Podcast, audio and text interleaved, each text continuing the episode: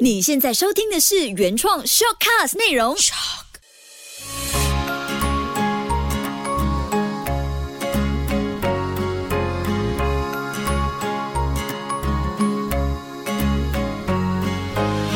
秋月的育儿天地。嗨，你好，我是秋月。前不久有位妈妈和我说，每一次自己想和孩子多练习以正向对话来沟通时，她就会觉得自己掌握的不太好，然后就两败俱伤。这位妈妈在讯息最后留下了几句话，意思大概是觉得自己是一位失败的妈妈，育儿路上有很多的挫败感。我其实很能够明白，就是像这个妈妈她有这样的感受，因为我自己曾经也有过这种明明就是想为孩子好，但但却什么都做不好的压力。后来我和这位妈妈说，她有意识到自己有这样的感受是很正常的，但是要慢慢的学会放下自己的期待值，对孩子的期待，还有对自己的就是当妈妈的这份期待放下了，然后再往前，一切都才会变得更自在，也能够让自己内心更柔软一些，去面对一直在成长和变化的孩子。隔天，这位妈妈就讯息告诉我，她好像就是这么一回事。因为孩子和状态还不错的自己共处的时候，一切又变得更好了。林林总总的育儿知识压在新手爸妈身上，真的会累积成一股莫名的压力。加上现在这个资讯爆炸的时代，育儿的知识几乎是上网按个主题就会有各种不同的讯息送给你，不只是网络，许多的书籍标题都打上了育儿知。知识不可不知，或者是开关引号，完美父母一定要懂的育儿常识。这些资讯，不管是原先是不是想要当完美父母的族群，听了压力感受都会更大。种种的压力和外界眼光放在一起，爸爸妈妈们有时候可能也会觉得很挫折，担心自己是不是哪里做的不够多，才无法在孩子身上看到我们想要期待他发生的事情发生。日本育儿专家明桥大二医师说：“当父母的一瞬间，不是就会变成完美的父母。小朋友一岁，爸爸妈妈也就是才一岁，我们是要和孩子一同成长的。当自己当了爸妈以后，才会知道，其实很多事情都不是自己可以掌控到的。而当你学着不可以掌控时，不把对孩子的期望变成一种压力，爸妈也就不会把这压力转换成一种焦。”焦虑，那可能那种感觉呢，是自己像是不如人的心态，内在的罪恶感等等，就不会那么轻易的出现。和孩子同步成长的概念，真的就是一场闯关游戏，天天都会有新鲜事，可以和孩子一起共同的面对和前进。芬兰有一项研究显示，力求当一百分的父母压力特别大，这也不利于孩子课业表现，也会使孩子对学校及课业产生无力感，不想去学校，甚至会产生放弃感。另一项英国研究则指出，压力大的父母会影响儿童的健康。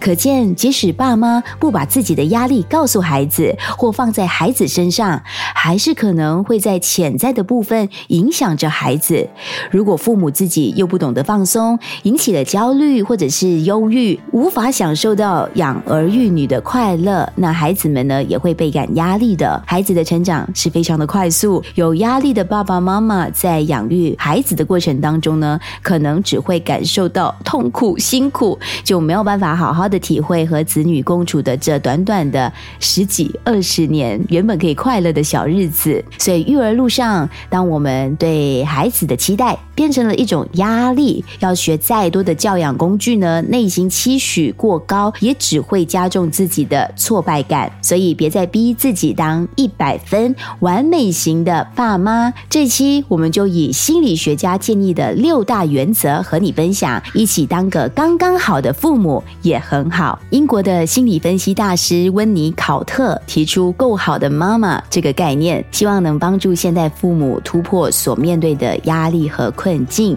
我们都知道，像是养儿育女这件事，的确不是一件容易的事。尤其是现在我们处在高压又高焦虑的时代，多数爸妈会觉得，或是怕自己做的不够好，没办法胜任爸爸妈妈角色而感到愧疚或者是自责。这位心理学家温尼考特他就认为，不完美的爸妈并不会对孩子造成任何伤害，只要符合六大原则，其实就是够好的爸妈。赶快来看一下这六大原则有没有是你平常就已经会操作的。第一个原则，对自己坦诚，也就是不以孩子作为满足自己的需求为工具。譬如说，有些爸爸妈妈因为自身的疲惫，往往呢会希望孩子能够睡个午觉，或者是晚上早早入睡。如果爸妈无法厘清是自己的需求还是孩子的需求，就很容易会出现爸妈坚持要孩子早点睡是为了孩子好，但孩子明明就还不累，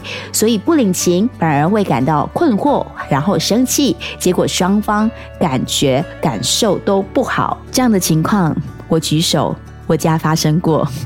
我在面对老大还小的时候呢，真的就是有这样子的纠结出现。因为老实说，双薪家庭有工作的父母都很疲惫，就是回到家的时候还要陪孩子玩，那个感觉就是希望孩子可以早点睡吧，早点睡吧，还我密探，还我密探，就是有这样的一个心态会出现。那现在搞懂了这一点的重要性，我会这么做，就是明确的告诉自己，告诉孩子，我们都累了，已经忙了一整天，是需要休息了。Bila 我们不如早点说故事，然后妈妈也需要休息，也确实的让孩子知道，妈妈很希望他可以配合，让妈妈早点休息，这样明天才有更多的精力可以陪你们玩。其实这样做呢，就能够兼顾孩子的感受，培养孩子尊重他人的态度，也顺利的解决问题。妈妈就不会总要在睡前垂死挣扎，还让自己陷入我这个妈妈怎么会那么糟糕的内心戏里头，对自己坦诚。这个原则下，你会发现孩子也会学会对我们坦诚他的需求和情绪。育儿这件事挑战非常多，但只要原则不跑太远，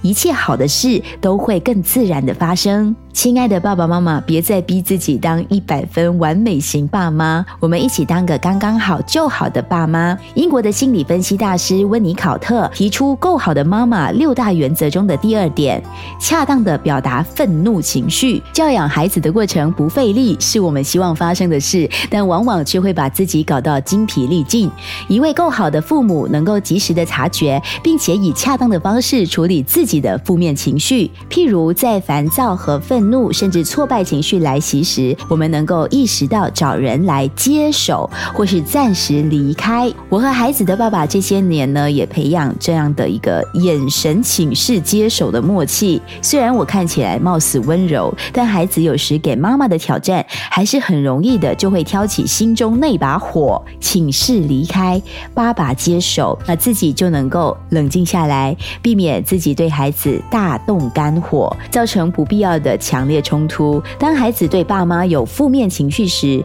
爸妈也能够了解到这个情绪的必然性，体认到这时情绪教育的最佳时机，适当的接纳还有引导，我们才可以帮助孩子迈向成熟稳重，也减少因为情绪引发的冲突，而让自己又陷入了我这个妈妈怎么那么糟糕的内心戏里头。所以你看，这些都是可以轻轻就避开的小技巧。孩子考试时，我们大人会说：“不要只要求他拿一百分满分，真正学到的事才是更重要的。”就像我们当爸爸妈妈的，也别再逼自己要当一百分完美型的爸妈。育儿路上一定会遇上让我们卡关的事，让知道要怎么样去应对和回应孩子的问题，这才是更重要的事。我们一起当个刚刚好就好的爸妈。继续来看英国心理分析大师温尼考特提出的“够好的”。妈妈六大原则中的第三点，充分的表达爱意，这也是亲子关系当中最佳的润滑剂。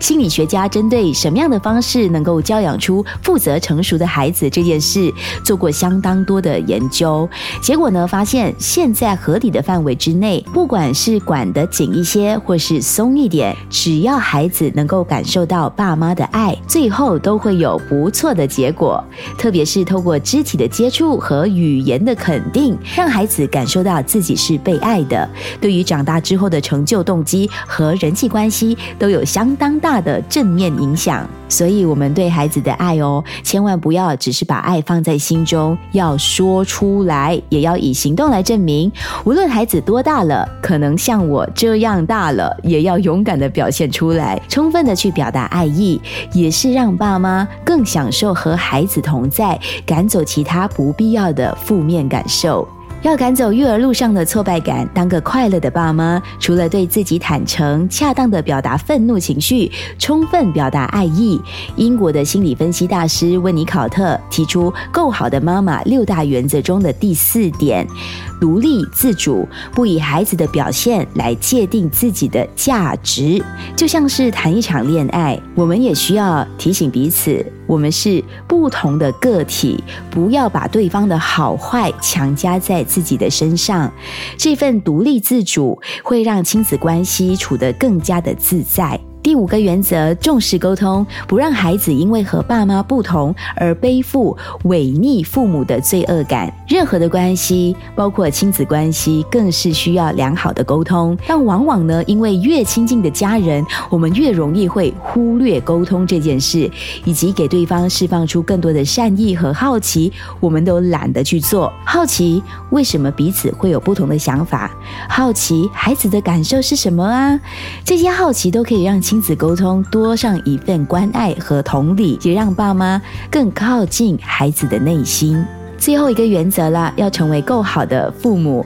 承认人的不完美，宽恕自己和孩子所犯的错误。嗯，像一开始呢就提到说，现代的爸妈和孩子都处在高压的时代，一不小心就会脱口说出责骂句。举个例子。你怎么这样一点小事都不会？你怎么会这样子一点点都搞不懂之类的类似的谴责句子？有时承认自己的不完美，宽恕他人的不完美，把我们内心那把衡量完美的尺先放一边。Why not？刚刚好就好，对吧？心理学家温尼考特建议的六大刚刚好就好父母原则，可以在育儿路上参考用。最后呢，我也想起那天，我其实还留下了这么一句话给那位感觉自己很挫败的妈妈。我回她：教养孩子是一个持续的历程，耐心、幽默感和宽容可以强化我们一路往好的这个过程哦。如果你刚好也是一位抓得特别紧的爸妈，记得适度的。松开你的手，放松一点。在事事讲求高效能、时时追求完美的时代，我们学习以刚刚好就够好的爸妈来取代一百分完美的爸妈，孩子也才能够感受到爸爸妈妈是真的享受。当着爸爸妈妈的这份喜悦，